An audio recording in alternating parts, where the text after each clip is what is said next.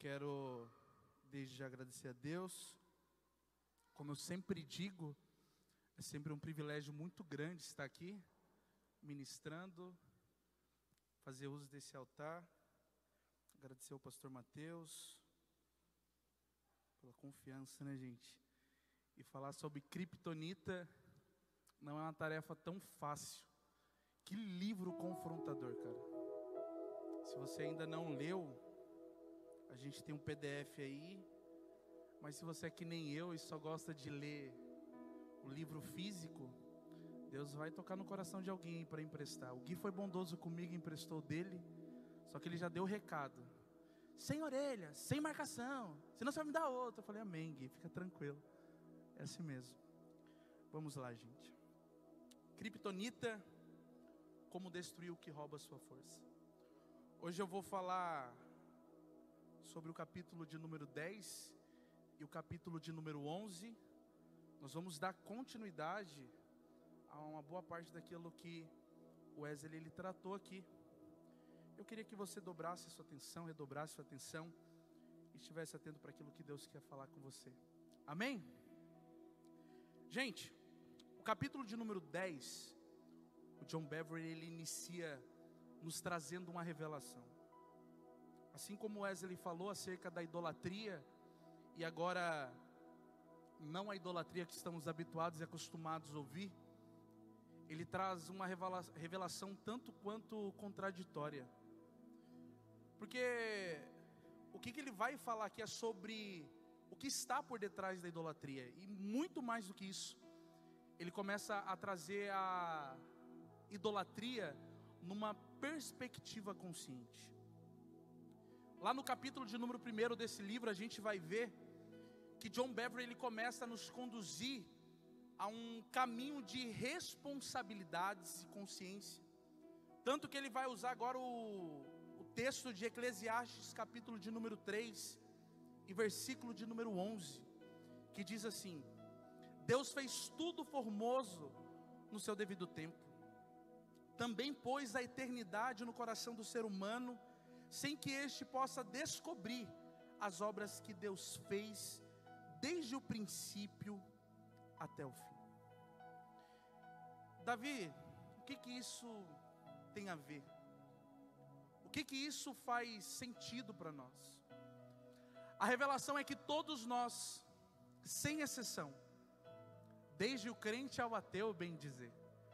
Todos nós, desde o nosso nascimento, nós conhecemos os caminhos de Deus, e todos eles estão em nossa consciência. E muito mais do que isso, não apenas na nossa consciência, mas em tudo nós conseguirmos ter a percepção da existência desse Deus.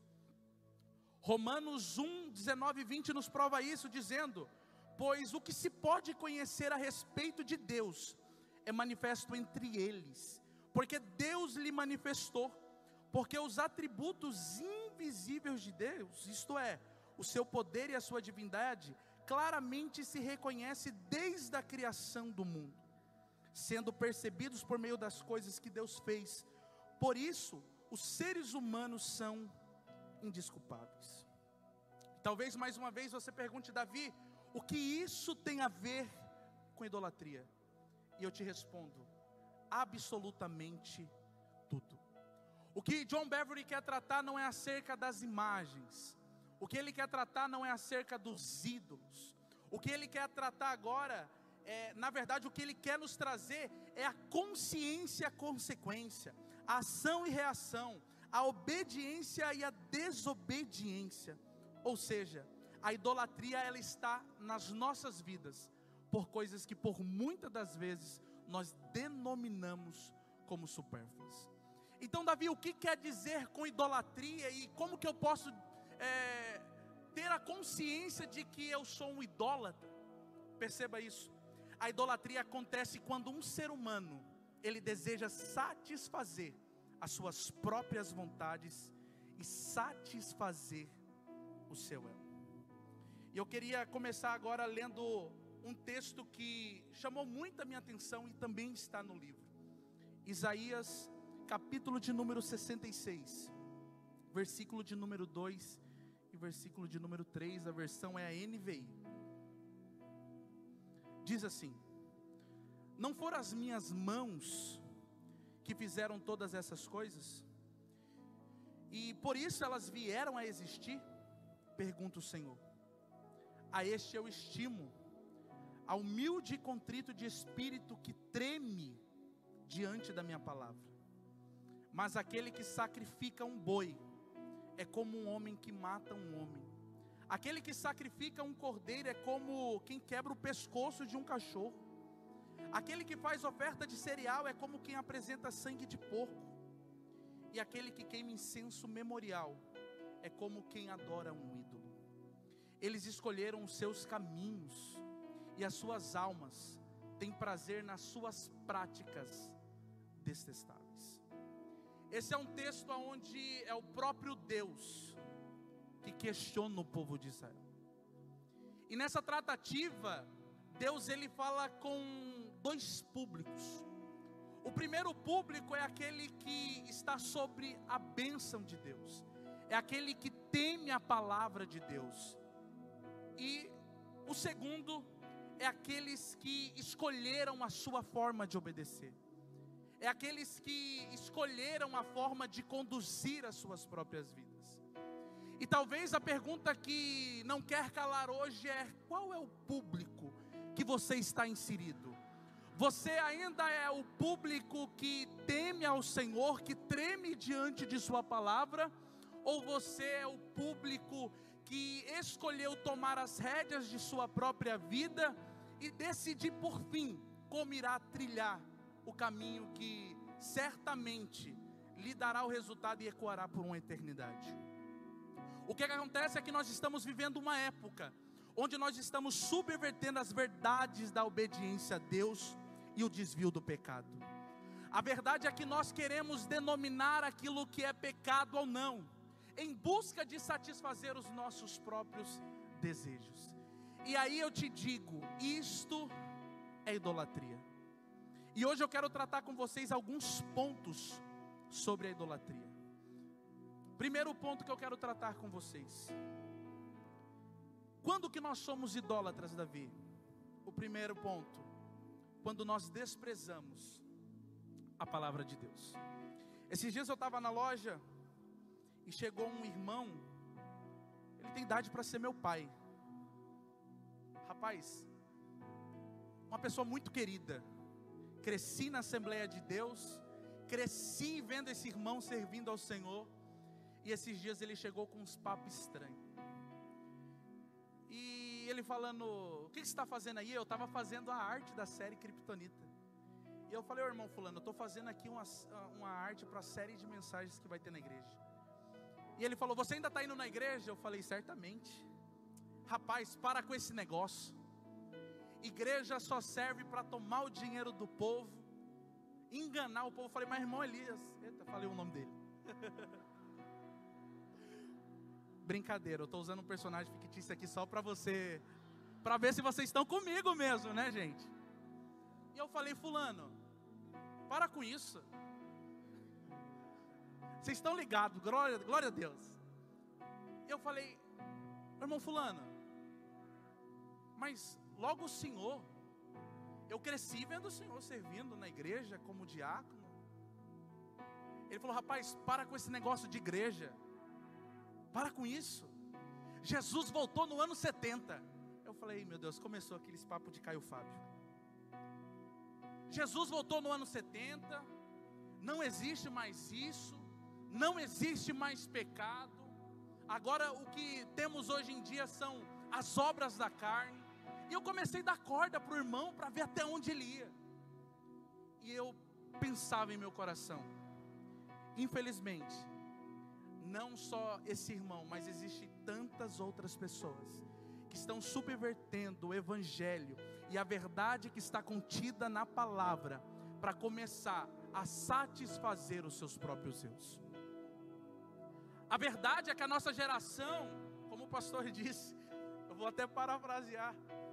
Gente, se você quer ouvir um evangelho onde te massageie e automaticamente te te dê condições para viver da forma que você quer, vá para o YouTube. Porque a verdade contida no Evangelho, ela ainda envolve renúncia. Pecado continua sendo pecado. Só que nós queremos adaptar o Evangelho do nosso jeitinho. E às vezes nós perdemos tanto tempo debatendo com coisas fúteis. E é aí que a gente começa a entender que eu sou um idólatra quando eu desprezo a palavra de Deus. Romanos capítulo de número 1, versículo 28 ao 31 diz assim: Mostra o resultado. Olha isso aqui. E por haverem desprezado o conhecimento de Deus, o próprio Deus os entregou a um modo de pensar reprovável, para praticar coisas que não convêm. Estão cheios de todo tipo de injustiça, perversidade, avareza e maldade. Estão cheios de inveja, homicídio, discórdia, engano e malícia. São difamadores, caluniadores, inimigos de Deus. Olha isso aqui: inimigos de Deus, insolentes, arrogantes, orgulhosos, inventores de males, desobedientes aos pais, insensatos, desleais, sem afeição natural e sem misericórdia. Quando nós desprezamos a palavra de Deus, você percebe que é o próprio Deus que permite e nos entrega esse modo de pensar desse irmão. Em seu coração a certeza de que Jesus voltou no ano 70, de que hoje já não existe mais pecado, de que agora são as obras da carne. Tá, mas o sacrifício de Jesus? Não, o sacrifício de Jesus foram para aqueles daquela época. Então a gente percebe que infelizmente existe aí um público que a verdade do evangelho tem que ser condizente com aquilo que eles querem viver. E sendo assim, desprezam a palavra de Deus. Só que lembra no início quando eu falei que John Beverly quer apresentar agora a, a questão de ação, resultado, consciência, Olha aqui, o mesmo texto, o capítulo 1 de Romanos, só que agora o versículo 18 vai dizer: A ira de Deus se revela do céu contra toda impiedade e injustiça dos seres humanos que por meio da sua injustiça suprimem a verdade. Então eu preciso entender que quando eu desprezo a palavra, eu desprezo o próprio Deus, eu desprezo a própria verdade. E agora, o resultado de desprezar a palavra, é o próximo ponto dessa mensagem. John Beverly ele vai usar um termo sobre obediência parcial. E eu fiquei, como diz o Mateus, meio pá com aquilo, porque a gente está habituado e acostumado a ouvir que uma meia verdade ela é mentira. Então, automaticamente, eu também acredito que não existe uma meia obediência mas você vai entender. John Beverly começa a dizer que obedecer, obedecer parcialmente é trocar a verdade por uma mentira, é rotular aquilo que é mal como bom. E aí que está o problema. Obediência parcial fala de algo consciente. Quer uma prova? Existe muita gente que durante essa semana falou: Ah, é só hoje. É só hoje que eu vou fazer isso, mas depois eu não vou mais fazer. Ó oh Deus, essa aqui foi a última vez que eu vi pornografia. Deus, essa é a última vez que eu vou ter uma relação sexual aqui com a minha namorada, com meu namorado. Obediência parcial. É quando nós consideramos normal tudo que há no mundo. Você percebeu que nesses últimos dias está assim, né? Hoje tudo é normal. Tá tudo legal. Como dizia uma missionária aí, ela falava: é. Antigamente você ouvia falar de é, tranca-rua, esses negócios, hoje é o normal e não tem nada a ver. Essa é a verdade que nós estamos vivendo hoje estamos vivendo esse período, esse momento onde que as coisas desse mundo. É normal. Hoje eu até mandei um vídeo para o pastor Diogo e eu vi um, um pastor, o pastor Jack, ele falando sobre bebida, sobre charuto. Eu comecei a ver alguns vídeos, algumas perguntas que o pessoal manda na caixinha de perguntas dele. E eu vi ali alguns comentários, né? Eu não sei se vocês têm essa mesma mania que eu, enquanto eu assisto o vídeo, eu fico vendo ali os comentários, né? É natural, né? E de fato está tendo essa subversão da verdade. As pessoas elas querem achar respaldo bíblico para continuar vivendo as suas mazelas e os seus pecados. Hoje nós estamos rotulando o que é pecado e o que não é. Nós queremos viver de acordo com aquilo que nos convém. Ou seja, se faz bem para mim, Tá legal. Aí aquele meme, né? Assinado diabo. Vocês já viram isso, né? Nós pecamos sabendo que estamos pecando, mas procuramos textos fora de contextos e bases totalmente heréticas para ter um falso respaldo e continuar pecando deliberadamente. Eu escrevi, mas não sei falar. Amém. Nós queremos continuar pecando está tudo bem. Mas deixa eu dizer algo para você aqui. Hoje é uma noite que o Senhor escolheu para nos trazer a um ambiente, a um ambiente de conhecimento e acima de tudo de mudança. Porque meu irmão, se tem uma coisa que o evangelho faz é mudar o caráter do caboclo. Se tem uma coisa que o evangelho faz é mudar o caráter. E para ter um caráter transformado por Cristo, é necessário amar a palavra, como posso eu ser transformado por Cristo quando eu desprezo? Como pode eu ter um caráter transformado por Cristo quando eu não dou cabimento àquilo que me dá vida, aquilo que é a verdade, aquilo que me aponta destinos, que me dá caminho?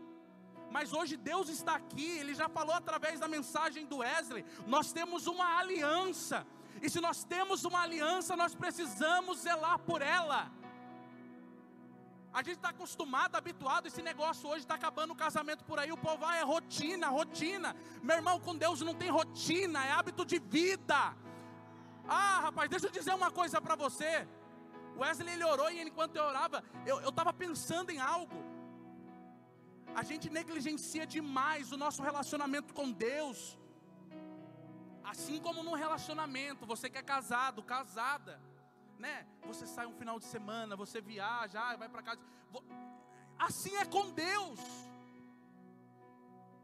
E o Senhor hoje quer nos trazer para perto, para esse ambiente de conhecimento, porque continuar da forma que nós estamos conduzindo não dá. Eu me incluo nisso. Essa subversão do evangelho. Queremos ouvir aquilo que não. Ah, nossa, hoje o pastor foi muito. Nossa, hoje o fulano, nossa, aquilo. Nós queremos que o culto ele seja em função de me agradar. E é isso. Deixa eu te falar uma coisa. Deus ele não quer que você Rapaz, o pastor já pregou aqui sobre a ira, né? Sobre o cálice da ira de Deus. Uma coisa que Deus não quer é que você experimente a ira de Deus. Romanos capítulo 1 ainda, versículo 24 e 25, está dizendo que por isso Deus os entregou a impureza, pelos de, pelo desejo do coração deles para desonrarem o seu corpo entre si. Eles trocaram a verdade de Deus pela mentira, adorando e servindo a criatura em lugar do Criador, o qual é bendito para sempre. Amém. Eu já falei aqui, então você é um idólatra. Você fala aí do seu parente que adora lá a Cida, mas você é um idólatra. Tão idólatra quanto ele ou ela. Você é idólatra quando abre o site pornográfico. Você é idólatra quando você quer viver o seu bel prazer para suprir a sua necessidade, as suas vontades. É por isso que o apóstolo Paulo está dizendo: ó, foi o próprio Deus que entregou vocês a essas impurezas. E essa, ou esse eu, talvez seja a criptonita, né? Talvez seja tudo quanto hoje rouba a sua força. Aí quem sabe você me pergunta, Davi, como que eu faço para destruir esse meu próprio eu? Como que faço, Davi? Quando eu li esse livro, excepcionalmente agora o capítulo de número 11, eu ouvi, eu li John Beverly usar um, um, um termo, e ele vai falar sobre contentamento. E o que, que é isso? Deus ele quer nos levar a um estado de contentamento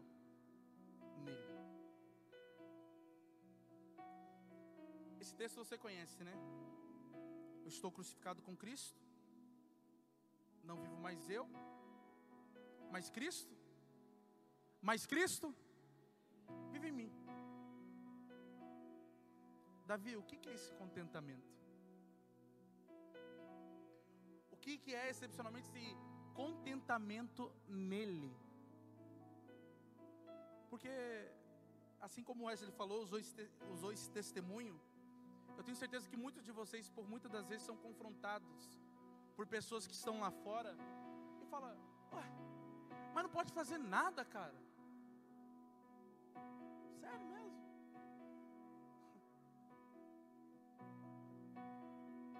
Filipenses capítulo de número 4, versículo de número 11.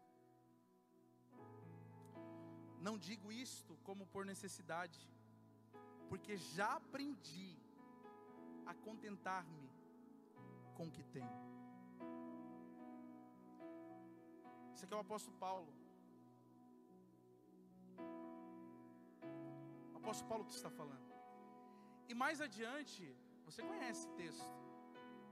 Ele vai falar no versículo de número 13. Isso aqui todo mundo conhece. Tudo posso naquele que me fortalece. Tá, Davi, o que, que é isso? O apóstolo Paulo está passando por uma situação. Preso. Rapaz, tem um cabra que sofreu, foi ele. Ele era top, irmão. O apóstolo Paulo era top.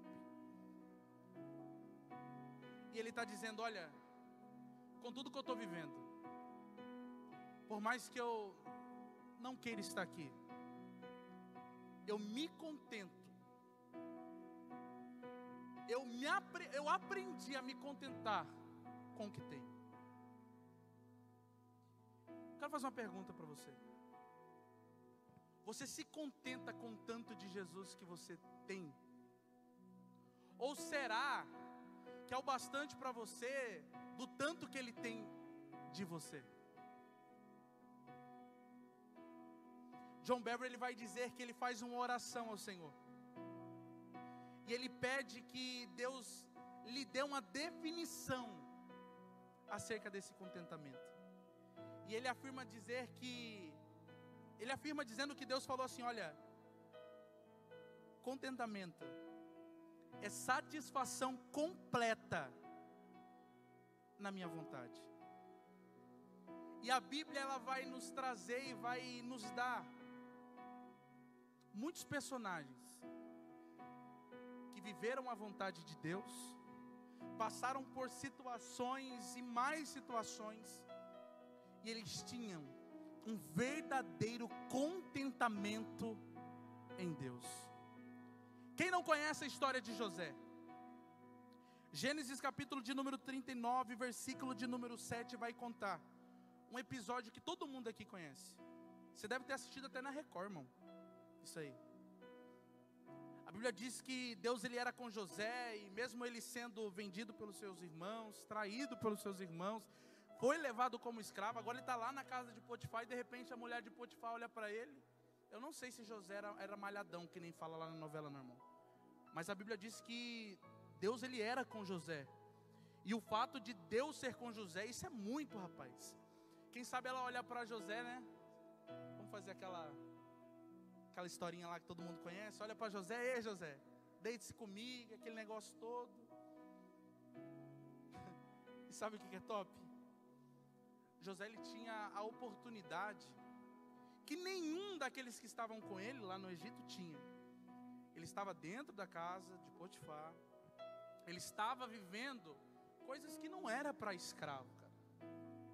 Aí a mulher vem, quer se deitar com ele, ele teve a oportunidade, mas eu entendo que José ele estava dizendo: Eu estou completo nele. Eu vou repetir, apareci assembleando agora. Eu estou completo nele. Posso te falar uma coisa? Quem é completo em Deus, não se contenta com contatinho, rapaz. Porque Deus ele não quer contatinho para você, Deus ele quer um casamento abençoado. Pode dar glória a você que é solteiro, eu recebi, tô até arrepiado aqui, rapaz. Pode dar glória sem medo, recebe aí. Você sabe por quê? Porque o caminho, o resultado de quem despreza a palavra é se contentar com qualquer coisa. Qualquer prato de lentilha é um prato cheio. Mas para quem permanece na palavra, mas para quem é completo em Deus, não é qualquer coisa, gente, que tire ele do propósito.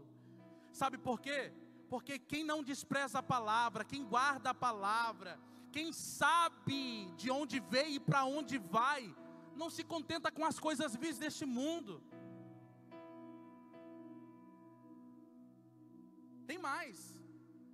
Você que conhece Bíblia, você sabe. Olha a história de Daniel. Meu, o cara tá lá na, na casa dele, lá, no país dele. Aí vem os babilônios, tira o cara a força, leva o cara para servir lá na Babilônia a primeira coisa que acontece é eles quererem mudar a alimentação do cara, o ritual do tudo do cara. Só que o cara, ele é tão completo em Deus, que nem manjar do rei foi o bastante. Que nem manjar do rei foi o suficiente. Aí a gente começa a perceber que quando existe um contentamento em Deus, rapaz, pode ser aquela loira de olho azul, rapaz. Pode ser aquele influência, aquele boy gato lá do Instagram, que fica dando aqueles coraçãozinho, né, para você, sabe? Só aparece na notificação e depois some. É. Porque estar completo em Deus é o bastante. Estar contente e, e ter esse contentamento em Deus vale muito mais Tenho infinidade de exemplos aqui. Tem infinidade de personagens que não desprezaram a palavra, que obedeceram o Senhor fielmente, que buscaram estar completo em Deus. Mas hoje, a lição de casa vai ficar para a gente. Tudo quanto o Senhor tem falado aqui no decorrer dessa série, tudo quanto Deus tem ministrado nesses cultos, é para nos dar um direcionamento. E um direcionamento que nem sempre, de verdade, vai, cá entre nós, é tão fácil. Porque, olha aqui, essa sensação, né, do pecado, dizem que o, o proibido é gostoso, não é isso? Só que só vive nesse proibido quem não está completo nele. Essa criptonita ela vai continuar roubando as suas forças e te destruindo, acabando, levando você de mal a pior. E eu digo isso no seu relacionamento com Deus, enquanto você não entender que se faz necessário um posicionamento. Nós falamos tanto disso aqui.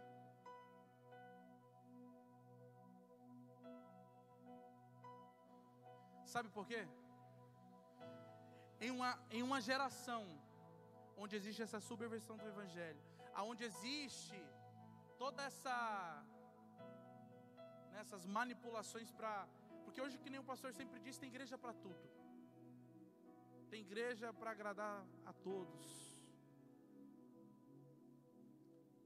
como diz a minha mãe é meu filho só os remanescentes só os remanescentes. Vai ficando de pé comigo para parecer que está acabando? Isso. Tem só mais duas páginas aqui. Brincadeira. Hoje é uma noite que o Senhor está tá nos confrontando. Logo de cara você chegou aqui, Wesley, ele deu uma na caixa do seu peito, né, cara? Falando sobre relacionamento, sobre aliança.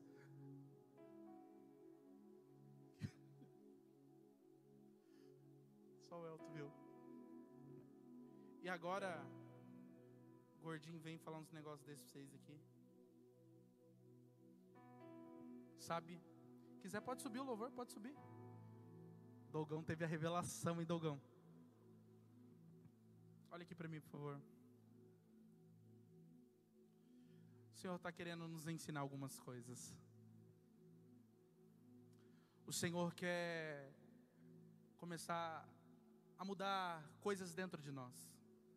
Porque essa criptonita chamada eu, rapaz, ela é terrivelmente terrível. E recapitulando, hoje o Senhor nos trouxe algumas lições. Somos tão idólatras quando nós desprezamos a palavra, quando nós obedecemos de forma parcial.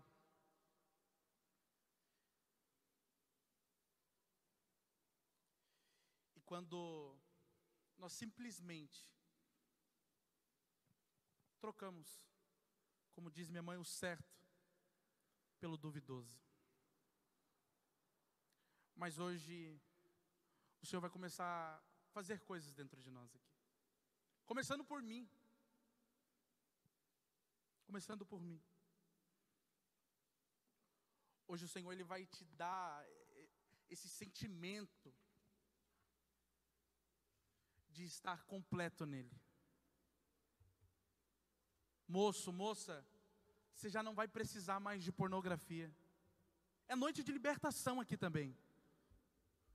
Você já não vai mais precisar de masturbação. Nós estamos ouvindo testemunhos aqui em cima desse altar de pessoas que Deus está libertando. De pessoas que Deus está mudando completamente a vida. Sabe por quê? Porque são pessoas que entendem que precisa estar completo nele. E agora é o momento. Agora é a melhor hora. Nós somos confrontados aqui hoje. O Senhor está nos confrontando. Esse eu que grita, esse pecado que grita,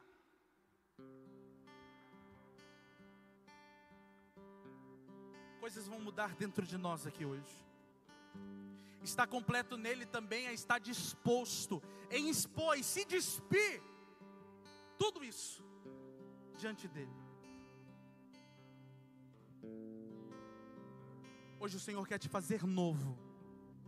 Hoje o Senhor quer te fazer nova.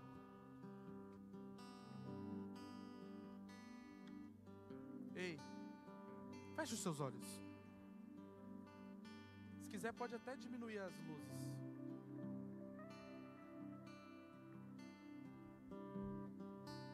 E eu quero que você ore comigo nesse momento. Nós vamos orar juntos.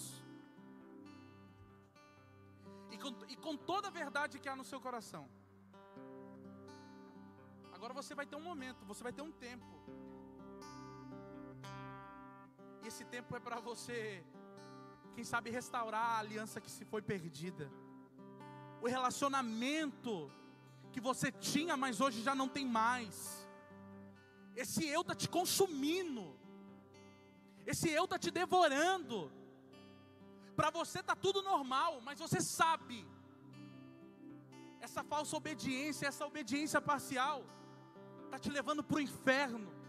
Mas você tem consciência. Mas hoje eu tenho certeza que existem pessoas que querem mudar. É por isso que hoje, em plena sexta-feira, existem duas ministrações do coração de Deus para a tua vida, para mudar totalmente o destino e o rumo da tua história. Está na hora de nós começarmos a viver a verdade que há em Deus. Está na hora de nós começarmos a viver em verdade. Hoje nós vamos lançar fora, nós vai, rapaz, essa criptonita ela vai sair. Eu quero que você ore comigo. Mas com verdade no seu coração. Vamos orar? Senhor,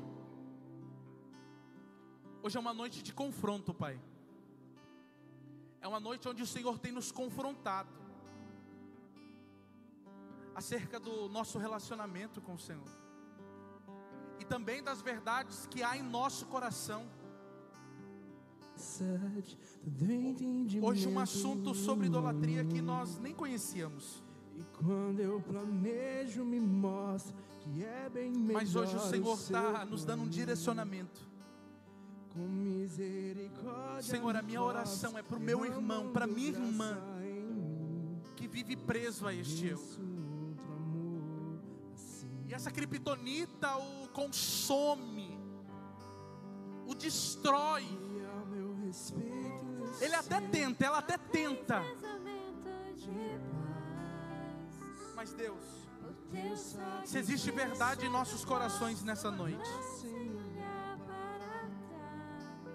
não permita com que nós venhamos sair do mesmo jeito que entramos, com os mesmos pecados, com as mesmas mentiras. Não, Deus, nós queremos mudança por completo. Espírito Santo de Deus começa a mover coisas em nós aqui. Deus, esse pecado de estimação, esse pecado não confessado, Deus, eu creio numa noite de libertação. O Senhor pode começar por mim, o Senhor pode começar pelos ministros, o Senhor pode começar pelos pastores, o Senhor pode começar pela Pai. Simplesmente começa a fazer em nós. Ah, Jesus, nós queremos ser completos no Senhor, Deus. Nós queremos ser completos em Ti, Pai.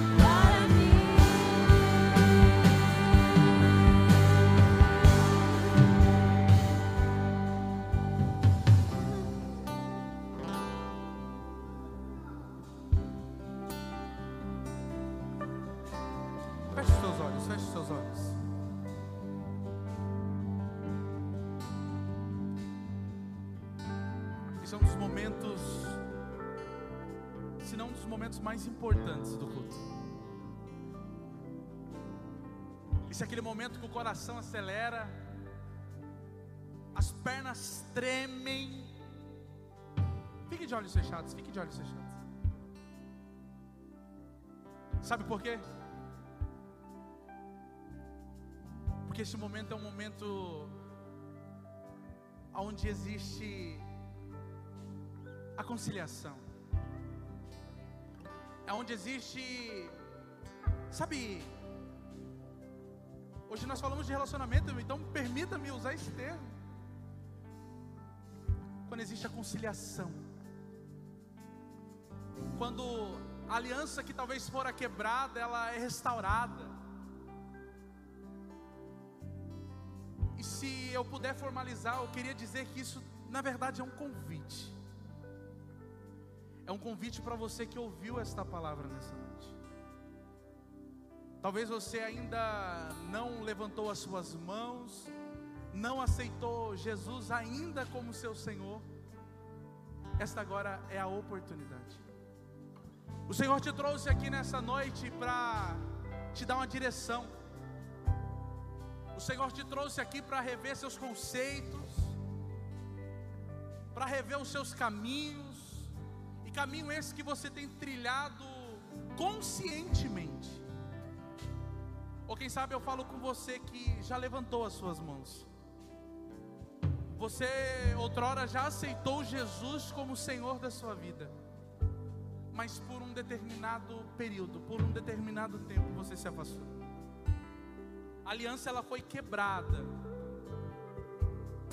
Só que hoje é noite de reconciliação. E você ainda de olhos fechados, nós não queremos constranger ninguém. Nós não chamamos ninguém aqui à frente, mas eu quero te conhecer. E eu quero orar por você. Eu quero saber se existe alguém aqui que deseja aceitar Jesus como Senhor da sua vida. Levante uma das suas mãos. Nós queremos te conhecer. Vai alguém orar aí por você. Se existe alguém aqui que nessa noite deseja aceitar o Senhor, ou reconciliar com o Senhor, essa é a sua oportunidade. Igreja de olhos fechados.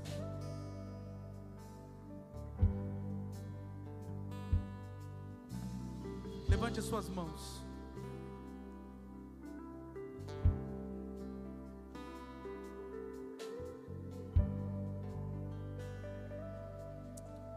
Oh Espírito Santo de Deus. Amém, amém. Ainda de olhos fechados. Tem mais alguém? Existe mais alguém no nosso meio que nessa noite quer mudar completamente?